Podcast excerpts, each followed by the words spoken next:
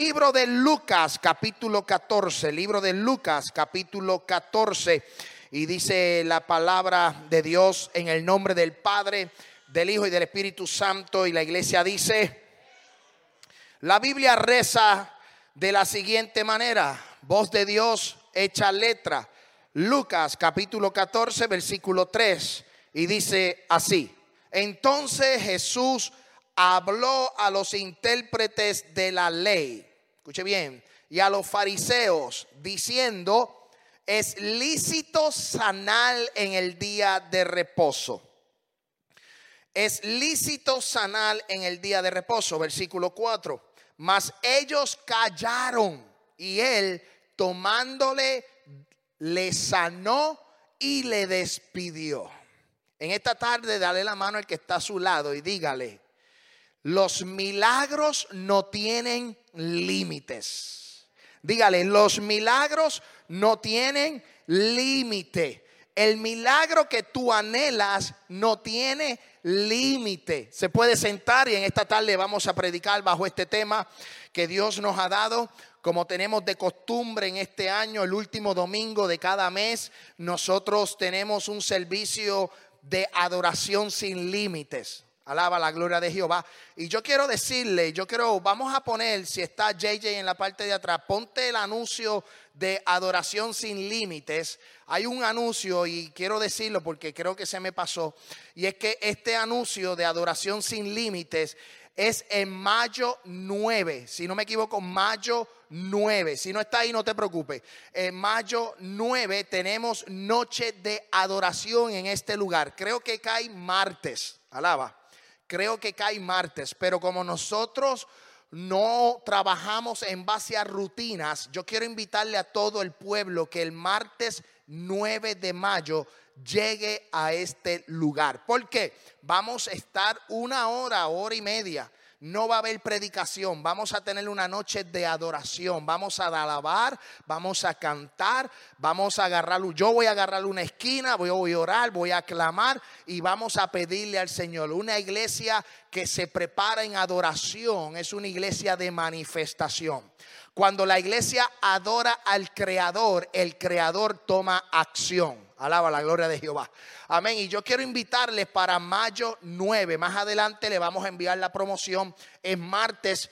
Tome, saque de su tiempo. El 9 de mayo estaremos aquí eh, orando eh, clamando y en adoración. Amén. Gloria a Dios. El libro de Lucas, capítulo 14, versículo 3, hay una historia que es inusual. Esta historia que relata el Evangelio de San Lucas es un, milagro inusual porque es el único que eh, de los evangelios que habla de este milagro. Lucas, si ustedes saben y conocen, Lucas es el médico amado, como le llamó Pablo.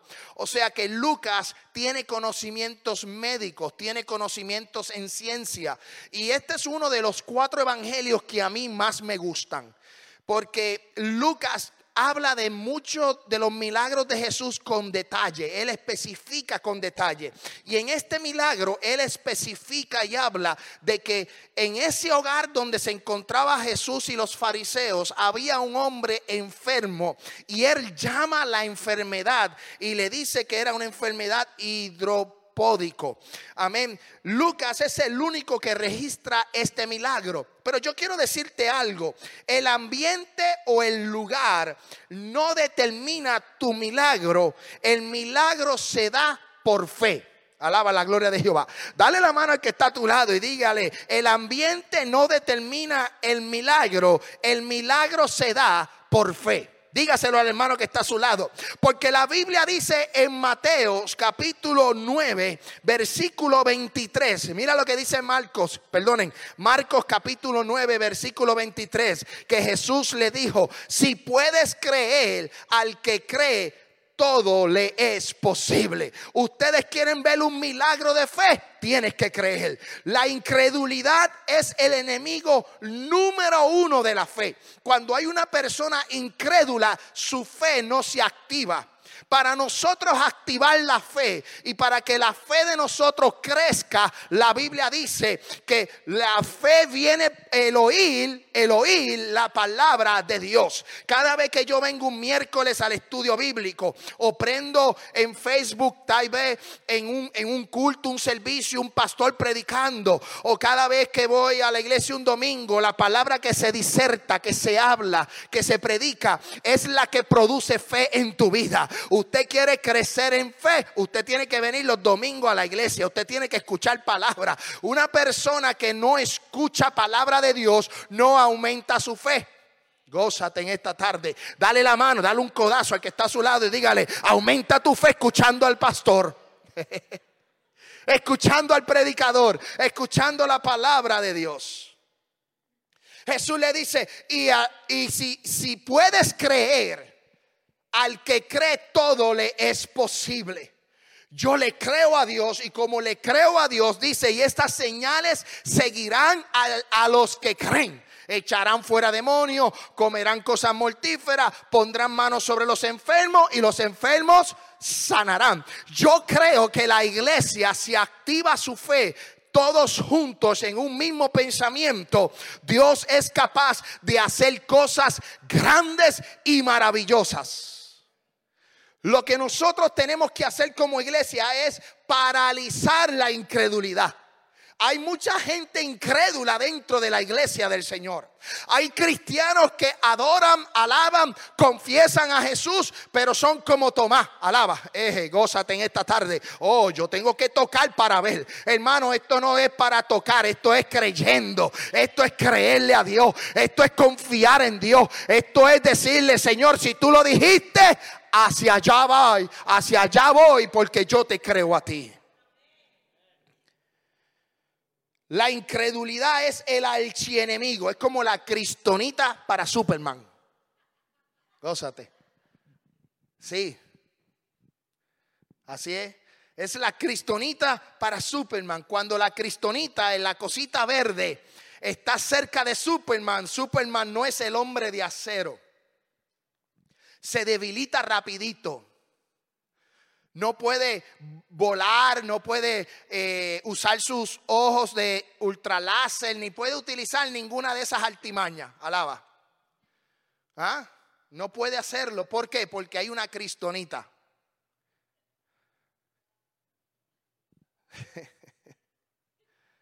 No se preocupen que no vamos a hablar aquí de los DC Comics y de los Avengers. Pero si ustedes se dan cuenta, Superman no puede pasar, ni progresar, ni ser un superhéroe si esa cosa está ahí. Y así mismo es la incredulidad. Cuando hay incredulidad en el ser humano, el ser humano no progresa, no adelanta propósitos. Cuando tú reconoces, y esto es lo importante, cuando tú reconoces tu incredulidad, será mucho más fácil tener el favor de Dios.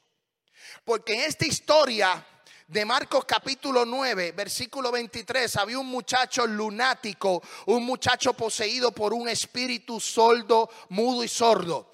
Y dice que este espíritu tomaba al muchacho y lo tiraba de un lado para el otro, lo, trataba de pasar por el fuego para quemarse, por el agua para ahogarse, se daba contra las piedras y el papá lo trajo a sus discípulos. Y los discípulos no pudieron hacer nada hasta que llegó quién? El caballero de la cruz. Alaba. Llegó Jesús de Nazaret. Y Jesús, identificando que era un espíritu inmundo lo que tenía el muchacho, le dijo al espíritu, sal fuera. Y al momento el espíritu salió. Pero en la historia el papá dice, mira, yo no sé qué hacer ayuda mi incredulidad. Y como él reconoció la incredulidad que tenía ante Jesús, el Hijo de Dios, Jesús hizo el milagro. Que yo te quiero decir con esto? Si tú eres incrédulo o a veces no crees, reconócelo. No es nada malo con reconocer tu incredulidad, porque cuando tú reconoces, vas a alcanzar el favor de Dios. Hay gente que es incrédulo y no lo quieren reconocer. Pero ante las circunstancias de la vida vamos a reconocer nuestro estado natural y nuestro estado para poder buscar el favor de Dios. La fe detiene la incredulidad. Por eso yo digo que el ambiente no va a determinar el milagro para tu casa. El ambiente o el lugar no va a determinar lo que Dios tiene para ti. ¿Por qué yo hablo de esto? Porque Jesús, si usted va a la historia de capítulo de Lucas, capítulo 14, usted se va a dar en cuenta que Jesús está en Jerusalén o está en esa área y dice que un gobernante o un fariseo, un conocedor de la ley lo invitó para su casa. Y como lo invitó para su casa, Jesús dijo, pues si me invitan voy y si me gusta, me quedo. Por eso a mí nadie me invita. Porque el día que usted me invita a su casa y me gusta, sabe que me le voy a quedar. Alaba. Gracias, mi amor. Aleluya. No me deja solo. Eso es una mujer, una mujer, esposa, ayuda idónea. Alaba. Santo, gózate. Orgulloso de mi esposa. Ajá. Ya tú sabes, es la negrita linda. Gózate. Santo Dios. No te preocupes que no me voy a quedar en casa de nadie, pero le voy a comer toda la comida. Entonces Jesús llega a la, a, la, casa de este fariseo, Jesús llega al hogar de esta gente y había más fariseos, habían intérpretes de la ley que son los escribas, habían gente conocedora. Y esta gente conocedora, yo no sé si invitaron a Jesús para hacerle una trampa o no hacerle una trampa, pero como Jesús conoce el corazón de ellos, a Jesús no hay quien, tú sabes, eh, eh, Jesús lo sabe todo. A Jesús tú no puedes venir con bombitas de, con, con bolitas de humo, alaba la gloria de Jehová, ni con pistolitas de agua. Jesús sabe lo que usted da y lo que yo doy. Cucú, cucú. No se me vayan, hello, estamos aquí. Jesús sabe cuando, cuando usted pone una excusa. No puedo ir a la iglesia, pastor, porque pues ya usted sabe. Se quedó jugando PlayStation. ¿Ah? Se quedó jugando PlayStation. Pero mira, Jesús lo conoce. Jesús lo conoce. Hubo, hace unos meses atrás se jugó el, el juego, el World Baseball Classic, que es como la Copa Mundial, pero del béisbol. Y yo sé que yo les he hablado de esto a ustedes, pero hubo un miércoles que Santo Domingo y Puerto Rico iban a jugar y pues esas dos islas hermanas tienen rivalidad en cuestión del béisbol, del deporte. Y ese miércoles era estudio bíblico. Alaba. Alaba. Y yo envío un mensaje, dice, el yo no puedo ir al culto hoy. Alaba. Yo no puedo ir al culto hoy. Y el, el estudio bíblico se llenó. Yo dije, diache, el estudio bíblico se llenó porque yo no fui. Yo me quedé viendo el juego, yo no voy a mentirle, yo me quedé viendo el juego. Yo le dije a mi esposa, la llamé a la pastora, le dije, hoy no voy para la iglesia, voy a ver el juego. Y me dijo, no, nos quedamos los dos. Pero Dios ha puesto, ¿verdad? Hombres y mujeres en esta casa y le damos gracias a la hermana Catherine que estaba dando el estudio bíblico y ella cubrió la base del estudio. Amén. Pero hubieron varios puertorriqueños que no se excusaron. Yo me excusé, pero hubieron varios que no se excusaron y se quedaron viendo el juego. Vamos a dejarlo ahí para no seguir por ahí. He dicho nombre yo. Escuche bien. Escuche bien, siguiendo al pastor, ¿verdad? El pastor habla y las ovejas reconocen su voz. Escuche bien esto. Entonces, Jesús conoce los corazones de los fariseos que estaban en ese hogar y no sabemos la intención de los fariseos. No sabemos si la intención era hacerle una trampa o simplemente aprender de las enseñanzas de él. Pero había una situación de que en ese hogar había una persona enferma. Alaba. Había una persona enferma padeciendo por una causa, una enfermedad. Y la enfermedad, me puse a buscar información de la enfermedad y era que acumulaba agua. Posiblemente hay comentaristas que decían que esta persona tenía los riñones malos, los riñones no le funcionaban. Y otros comentaristas establecen que pudo haber sido un tipo de cáncer. La situación está que la enfermedad era notable, porque si él acumulaba agua, quiere decir que estaba hinchado en su cuerpo y había una persona enferma en ese hogar, o sea que la enfermedad era notable para los fariseos y era notable para Jesús. Y en esa situación se va a dar un milagro. Un milagro causado no por el lugar o el ambiente en que estaba Jesús con los fariseos. Era porque Jesús quería dar una enseñanza. Yo quiero decirte algo, que el ambiente no lo determina. O sea, la soledad no detiene un milagro. Los problemas no detienen el milagro. Los fariseos no detienen tu milagro. Los intérpretes de la ley no detienen tu milagro. Nadie puede detener el milagro que Dios tiene para ti. Amén. Ni la casa, ni el trabajo, ni el lugar donde te encuentres. Si hay un milagro para ti, se va a dar y se va a dar porque tu fe va a ser activada. Aleluya. Uh, qué bueno es el Señor. El único que puede detener el milagro es uno mismo. Somos nosotros mismos. Yo detengo el milagro para mí. Yo detengo el propósito que Dios tiene para conmigo. Por eso nosotros tenemos que creer en nosotros, poner nuestra confianza en Jesús. Tenemos que esperar con fe, trabajar con fe y pensar con fe. Porque el problema es que este hombre estaba enfermo. Y estos son los ambientes o los lugares, el lugar donde estaba ese enfermo y Jesús. Primero que era sábado. Era sábado. Y según la ley, escuche bien, según la ley se tenía que guardar el sábado.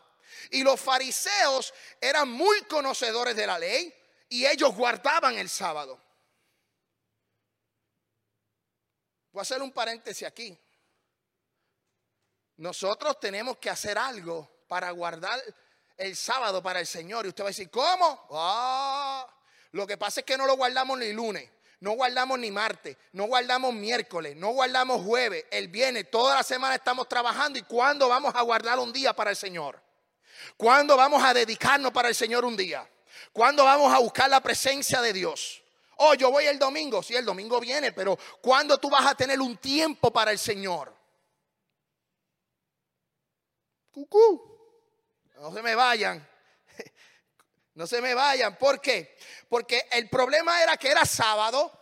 El problema era que, que, que, que, no se podía hacer nada, pero Jesús conociendo los corazones y viendo la necesidad de un enfermo, Jesús dijo, esto no se trata ni del sábado, ni de los fariseos, ni de la ley. Aquí yo voy a dar una cátedra y yo voy a enseñarle a los conocedores y a los interpretadores de la ley de que quien sana soy yo. Es Jesús de Nazaret. Aleluya. Mira lo que dice la Biblia, mira lo que dice la Biblia. Yo quiero que usted vaya conmigo al libro de Lucas capítulo 14 versículo 1. Libro de Lucas capítulo 14 versículo 1. Aleluya, Dios es bueno y Dios es maravilloso. Aleluya, Santo Dios. Un momento aquí. Santo Dios. Dice Lucas capítulo 14.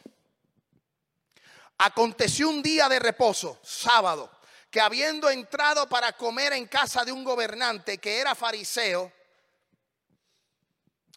estos les acechaban. Mira lo que dice el versículo 2. Y he aquí estaba delante de él un hombre hidrópico con una enfermedad que acumulaba su agua, posiblemente era cáncer, posiblemente era un problema de, riñones o posiblemente era un problema del hígado, según los comentaristas y los eduritos de, de, de las Sagradas Escrituras.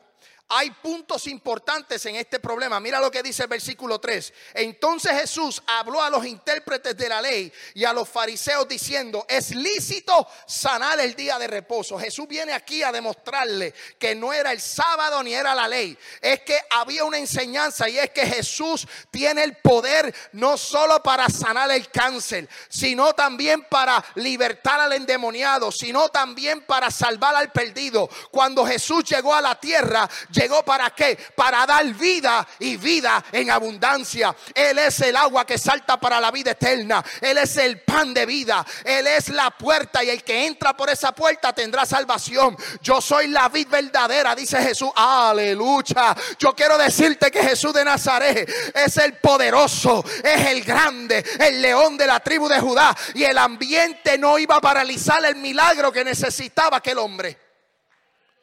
Porque para muchos aquel hombre no podía haber sido sanado porque era sábado. O porque estaba en casa de un fariseo. O posiblemente era un fariseo enfermo. Es que el milagro se da porque Dios quería hacer un milagro en, esa, en, esa, en ese hogar y en esa vida para que la gente que estaba allí supiera quién era el Hijo de Dios. Mira los puntos, días de reposo, Jesús entró en la casa de un fariseo, no sabemos cuál es la intención, y Jesús termina preguntando si es lícito. Lícito lo que significa es si es permitido o si es recto el hacerlo. Y a lo mejor los fariseos dijeron, no es correcto, no, eso no se ve bien ante la ley. Jesús no vino a abrogar la ley, Él vino a cumplirla, Él vino a ejecutarla. Mira lo que dice el libro de Lucas capítulo 4, versículo 4. Vamos a seguir la historia. Mas ellos callaron. Jesús le pregunta y ellos callan. Los fariseos se quedan callados. Los conocedores de la ley, los intérpretes, los que habían estudiado, Jesús le pregunta y ellos se callan. Y Jesús tomó al varón tomándole, le sanó y lo despidió. Lo que Dios determinó. Yo quiero que los muchachos de la adoración suban. Lo que Dios determinó para tu vida. Nadie lo podrá detener, ni un pastor, ni un líder religioso nadie lo podrá detener. Lo que Dios te ha entregado, el diablo no lo puede parar. Aleluya. Lo que Dios nos ha entregado como hombres y como mujeres no va a ser paralizado por los demonios de esta tierra, ni por la sociedad, ni por el Congreso de Estados Unidos. Nadie lo va a poder paralizar. Porque cuando Jesús habla, Él promete. Él promete. Y cuando promete, Él cumple, que son dos cosas distintas. Hay muchos políticos que prometen pero no cumplen. Pero cuando Jesús habla, Jesús promete y Jesús cumple. ¿Cuál es el milagro que tú estás buscando en esta tarde? ¿Cuál es el milagro que tú anhelas? Yo quiero decirte que no hay límites en tu milagro. Nadie lo va a poder paralizar. Por eso el milagro que Jesús realiza no se limitó ni se paralizó porque estaba en un hogar de un fariseo.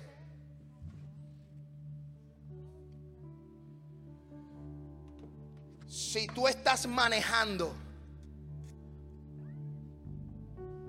hacia tu trabajo, y estás pasando por una situación, sea de enfermedad familiar, cual, cualquiera que sea cualquier nombre,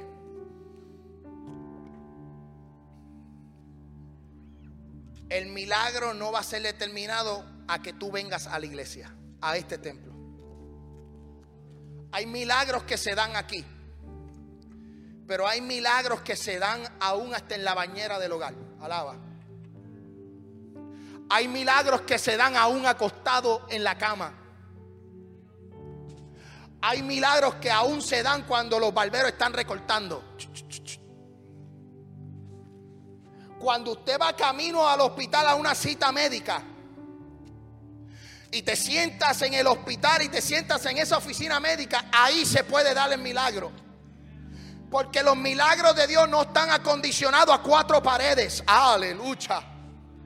El milagro de Dios no está condicionado a que usted venga aquí. No, no, no, no, no. El milagro de Dios se va a dar según tu fe.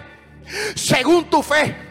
Según tu fe sea, se va a ser hecho. Aleluya. Según tu fe va a ser hecho. Según tu fe va a ser hecho. Según tu fe va a ser hecho. Si lo que pides al Padre es para glorificar al Hijo, todo lo que pides será posible.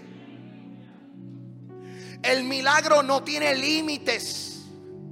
El milagro no se va a dar diciéndole al Señor, Señor, haz un milagro con mi situación financiera.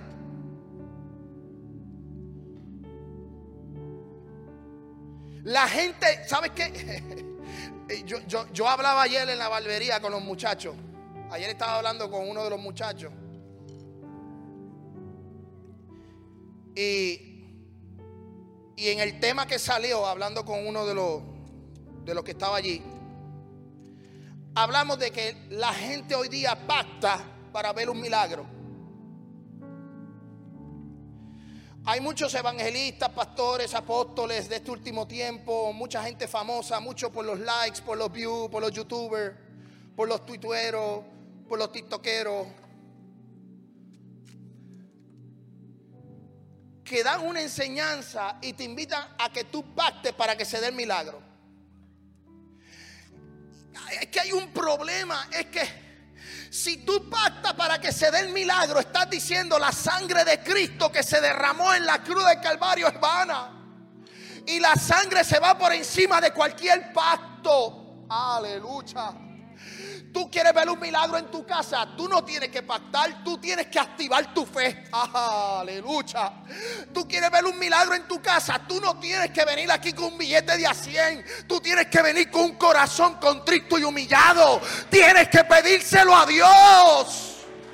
Hermano, vamos a dejar esa guasa guasa, alaba. Vamos a dejar esa, esa chulatenería, hermano, de estar confiando y de estar viendo gente que lo que quiere es robarle el dinero al pueblo. Lo que quieren es desbarrancar los hermanos de la iglesia. Hermano, el que usted le pida un dinero para que Dios haga un milagro, mándelo para el mismo infierno. Se desconectaron de Facebook. ¿Ah? ¿Cuánto van por Facebook? Ah, ya ahí no hay gente. Hermano, la sangre de Cristo fue el precio. Fue el precio. Fue el precio.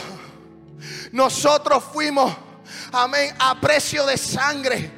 Por eso se nos dio, amén, somos nación santa, pueblo adquirido por Dios. Lo que Jesús fue a la cruz del Calvario no fue para morir y demostrarle al mundo que Él podía resucitar. No, Él le demostró al mundo no solo que resucitó, si ahora, sino que ahora tú y yo tenemos entrada al Padre Celestial. No hay mediador entre Dios y los hombres. Esto no es, ay, yo sé que algunos se me van, ay, yo sé que la gente como que va, Ay, yo siento a Dios. Esto no es por el pastor, ni por el cura, ni por el padre, ni por el papa, ni por el apóstol, ni por el sacerdote. Esto es por Jesús de Nazaret.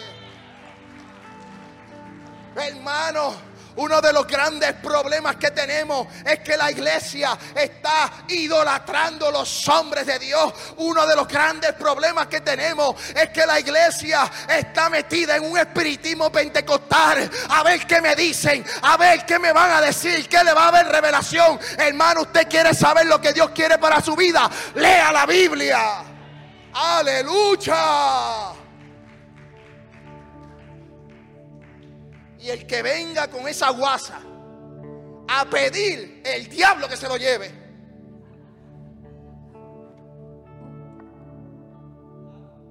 Mira hermano,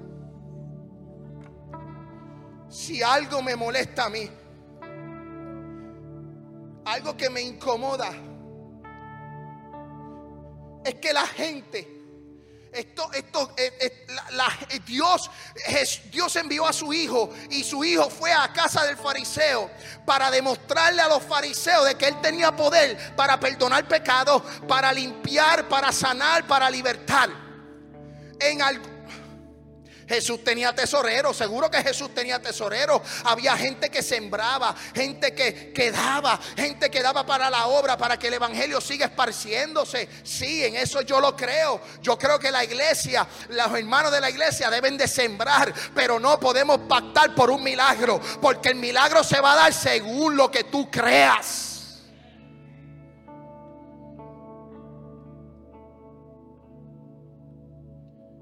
Jesús llegó a la casa de aquel fariseo y le demostró a todos. No hay un solo milagro que Jesús no haya hecho que fue al instante. Todos los milagros de Jesús fueron al instante. Todos los milagros de Jesús fueron al instante. ¿Por qué Jesús tomó este hombre? Porque este hombre estaba hinchado, estaba acumulando agua, estaba hinchado. Y si estaba hinchado era notable, se podía visualizar. O sea que si la enfermedad era notable, la sanidad era notable. Sí, sí. La enfermedad era visible, pues quiere decir que la sanidad iba a ser visible. Y Jesús le dice, ok, ¿es lícito sanar? Oh, déjame demostrarle lo que es lícito o lo que no es lícito. Y como es lícito, como es permitido, yo voy a hacer un milagro aquí para que ustedes aprendan de que yo soy el Hijo de Dios. Y a través de ese sacrificio y a través de Jesús, nosotros podemos obtener milagros. Un milagro sin límites. Un milagro, amén, que no se condiciona a cuatro paredes. Y yo quiero decirle que la iglesia se ponga en pie. Porque si tú quieres tu milagro hoy, no va a estar condicionado a una ofrenda. No va a estar condicionado a que te pongan la mano. No va a estar condicionado a que tú pases al frente. No, tú no necesitas. Muchas veces pasamos al frente para recibir. Pero ahí sentado en tu banca tú vas a recibir. Sentado en tu cama vas a recibir. Sentado en el hospital vas a recibir. Sentado en la cárcel vas a recibir. Porque Dios no se limita a cuatro paredes.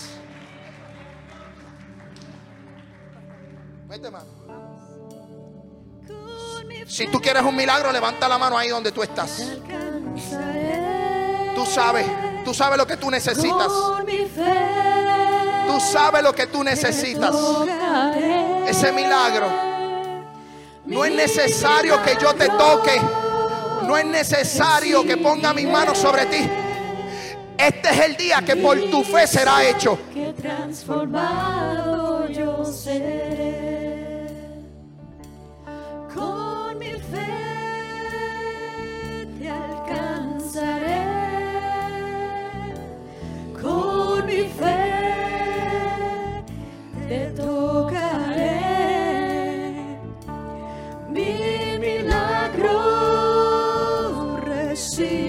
Dígaselo, dígaselo. Según tu fe, según tu fe. Vamos, tú y Dios, algo personal, algo personal. Yo sé que estás Dígaselo. aquí. todo caminar.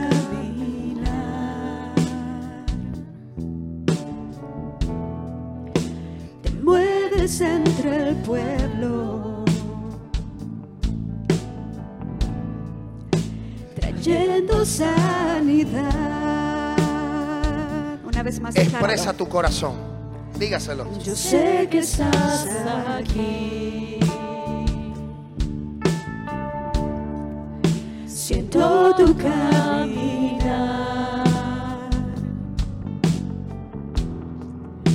Te mueves entre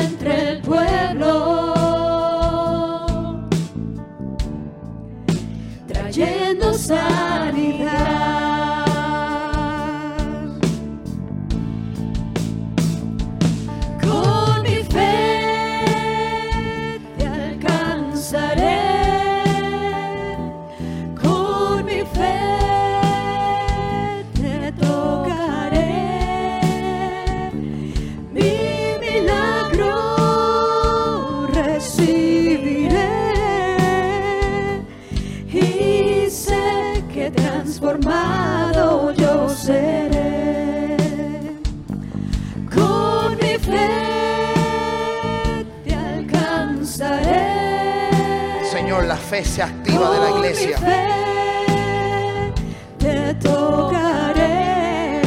Señor, en esta tarde. Mi milagro recibiré. Aleluya. Recibimos el milagro. Y sé que transformado yo En esta hora declaramos sanidad para los cuerpos. Con mi fe Declaramos te sanidad. Señor, tu sangre brotando del madero. Porque por tus llagas fuimos nosotros curados.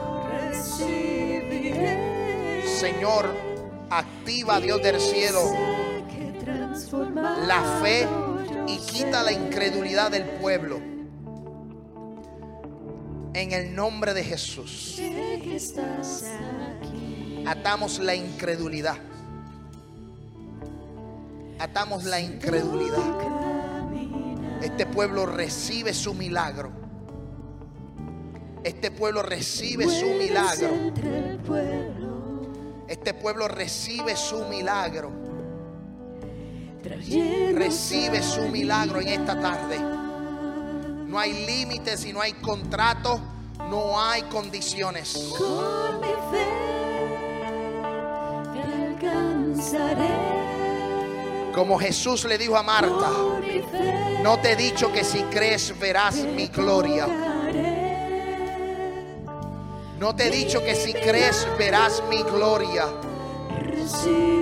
Padre, Señor, vientres estériles hoy se multiplican y fructifican, Dios del cielo. Atamos toda esterilidad en este día. Señor, en el nombre de Jesús. Padre, el multiplicarse y el fructificar fue algo en el diseño original tuyo, Dios. Hay familias, Dios del cielo, que desean tener la bendición de un hijo. Y en este día abrimos, Dios del cielo, los portales espirituales, tu gloria, para que tú desciendas sobre la fe de ellos. Riñones, enfermedades terminales. Padre, presentamos trabajos nuevos, situaciones con la parte legal, Dios de los cielos, papeles para esta iglesia. Declaramos papeles en el nombre de Jesús. Declaramos, Dios del cielo, que los hermanos que no pueden lo van a obtener. Sacamos la incredulidad, Dios del cielo, de la vida de esta iglesia. Y se activa la fe, se activa el creer, se activan los milagros, se activan, Dios del cielo, esta palabra sobre cada una de las familias de esta iglesia. Señor, sobre la visita en el nombre de Jesús. Padre, todo aquello que no es tuyo lo atamos, lo reprendemos y lo desechamos y lo hacemos inoperante. Espíritu Santo de Dios, tú te vas a glorificar sobre la iglesia. Y no es solo un testimonio, sino que serán testimonios de testimonio, testimonio de testimonio para la gloria del Dios Padre. Porque la gente, si no cree por la palabra, van a creer por los milagros. Y declaramos una iglesia de milagros. Declaramos una iglesia de un ambiente que opera en lo sobrenatural. Declaramos Dios de los cielos y hacemos, Padre, eh, eh, con fe de que el ambiente que opera en la iglesia es de sanidad, de liberación y de sanidad. Declaramos que Jesús, declaramos que Yahweh, declaramos que Rafa, declaramos que Shaddai, Elohim, Shama se hace presente en este día sobre la vida de cada uno de nosotros.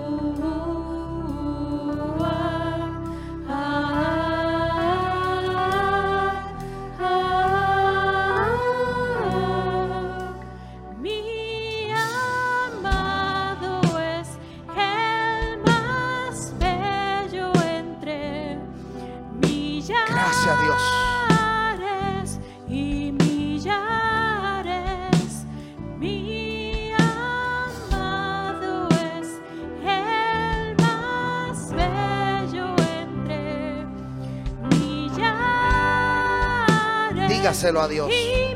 Hay milagros que se están depositando. Hay milagros que están en las manos de ustedes.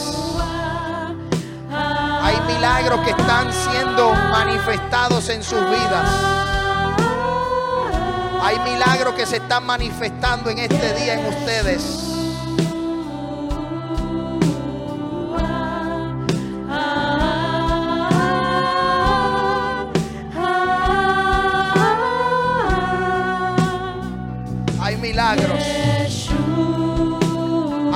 Milagros.